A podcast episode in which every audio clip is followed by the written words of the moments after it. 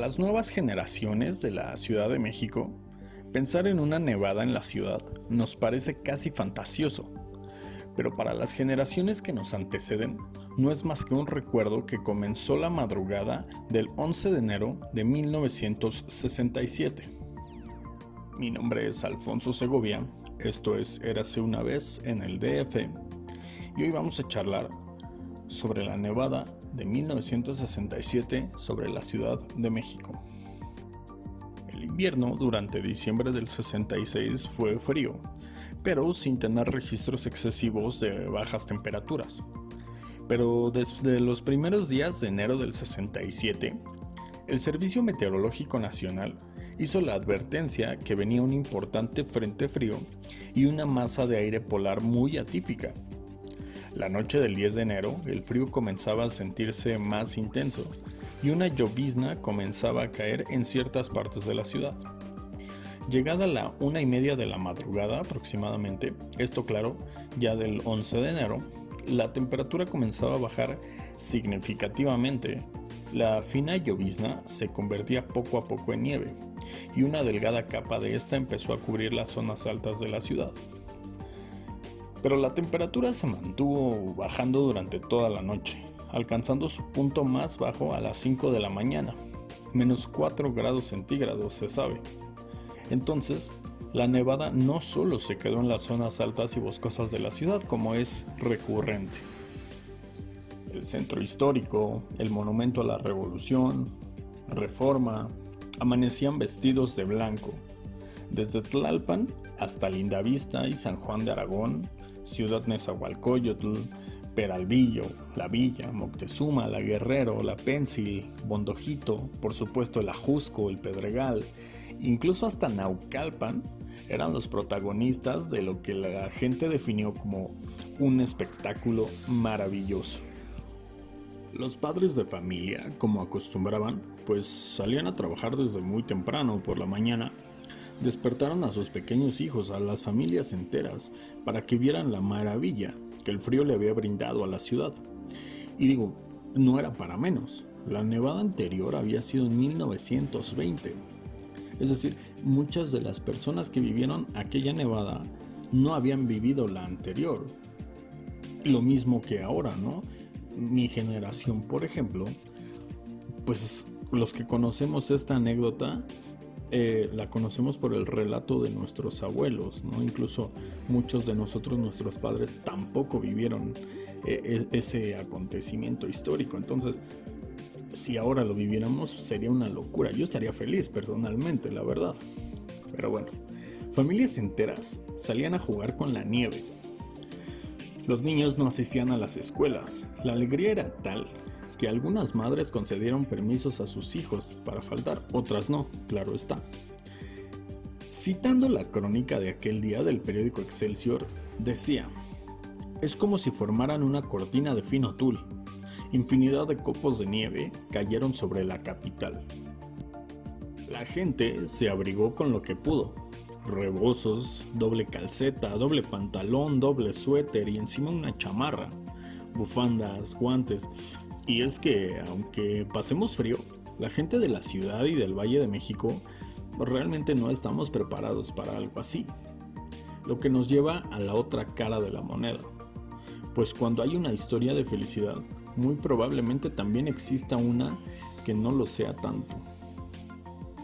La nieve alcanzó hasta el metro y medio en las zonas altas y 60 centímetros en el resto de la ciudad, y se mantuvo así por casi dos días, al menos 200 automovilistas se quedaron varados en las carreteras que conectan la ciudad, sobre todo en la de Cuernavaca.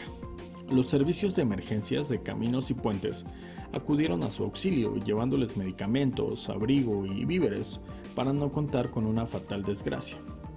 Y el número de accidentes automovilísticos en las calles de la ciudad se triplicó en al menos las primeras 12 horas. Recordemos que por aquellos días no existía protección civil.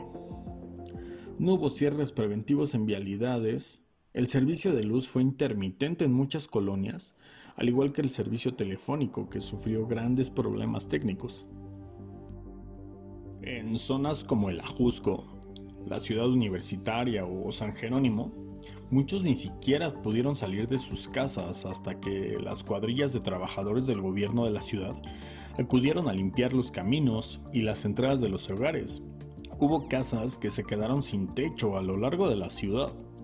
Se desbordó el río de los remedios, causando terribles inundaciones en las colonias colindantes, causando pérdidas totales en gran parte de las casas afectadas. Hubo casas que se quedaron sin absolutamente nada. La colonia más afectada fue la colonia Progreso Nacional, donde incluso se declararon damnificados y hubo gente que estaba organizando colectas para llevarles ayuda, pues realmente la necesitaban. Y el gobierno pues brilló por su ausencia. Tristemente, las facturas que había que pagar por la nieve en la capital tenían un costo más allá de lo material. Contrastante a la fiesta que se vivía, se registraron 47 muertes por hipotermia, en su mayoría indigentes. Y es que si la población, con acceso a mayores cosas, no estaba preparada, ni siquiera el gobierno de Díaz Ordaz lo estaba, mucho menos ellos. Y por cierto, la solidaridad del mexicano, tan única como siempre, se hizo presente. La gente improvisó albergues en sus garages para que quien necesitara pasar la noche sin tanto frío se acercara y lo hiciera, o simplemente calentarse con un café. En el zócalo, se veía a la gente regalando café y pan dulce a los indigentes. La historia oficial, injusta y manipulada como siempre, ha dicho que fue el ejército quien hizo esto, pero las crónicas de los ciudadanos de a pie como nosotros siempre tendrán más valor y narran lo contrario, dejando en claro que la incapacidad del gobierno para manejar la situación era total. Como siempre, salieron a escudarse en una evidente sorpresa y pues efectivamente nadie estaba preparado para esto, pero definitivamente debieron actuar mejor. Han pasado 54 años de la última nevada importante en la Ciudad de México. Al recuerdo de las narraciones de mis abuelos transmitidas a mis padres y luego a mí, seguimos a la espera y sin perder esperanza de que nos toque volver a ver tal espectáculo de la naturaleza y que esta vez estemos preparados y pensemos más en aquellos que no tienen un techo que los proteja de las inclemencias de la naturaleza y no solo en los fríos, en las lluvias, en las hambres. Pensemos un poco más en ellos, no son invisibles y son personas con el mismo valor que ustedes y que yo. Porque al final hubo pérdidas materiales que tal vez tardaron en volver, pero volvieron y la vida de estas 47 personas no se equiparan ni volvieron con nada. Mi nombre, como ya saben, es Alfonso Segovia y esta fue una anécdota más de Érase una vez en el DF. Recuerden compartir si les gusta este contenido histórico casual. Seguir la página de Facebook y de Instagram donde, como siempre, habrá imágenes de este capítulo y de todos los anteriores. Muchas gracias por escucharme, acompañarme un jueves más. Nos escuchamos el siguiente jueves con alguna nueva anécdota y recuerden que si tienen alguna sugerencia, si les gustaría que aborde algún tema en particular, una anécdota que yo desconozca, con toda confianza y les pido por favor que lo hagan a la página de Facebook, que hace una vez en el DF. Y también en la página de Facebook voy a estar subiendo unos datos curiosos históricos que no tienen tanta información para un capítulo, pero que bien pueden leerlo en la página de Facebook. Muchas gracias por escucharnos, nos vemos el siguiente jueves y pues nada, que la fuerza los acompañe a todos.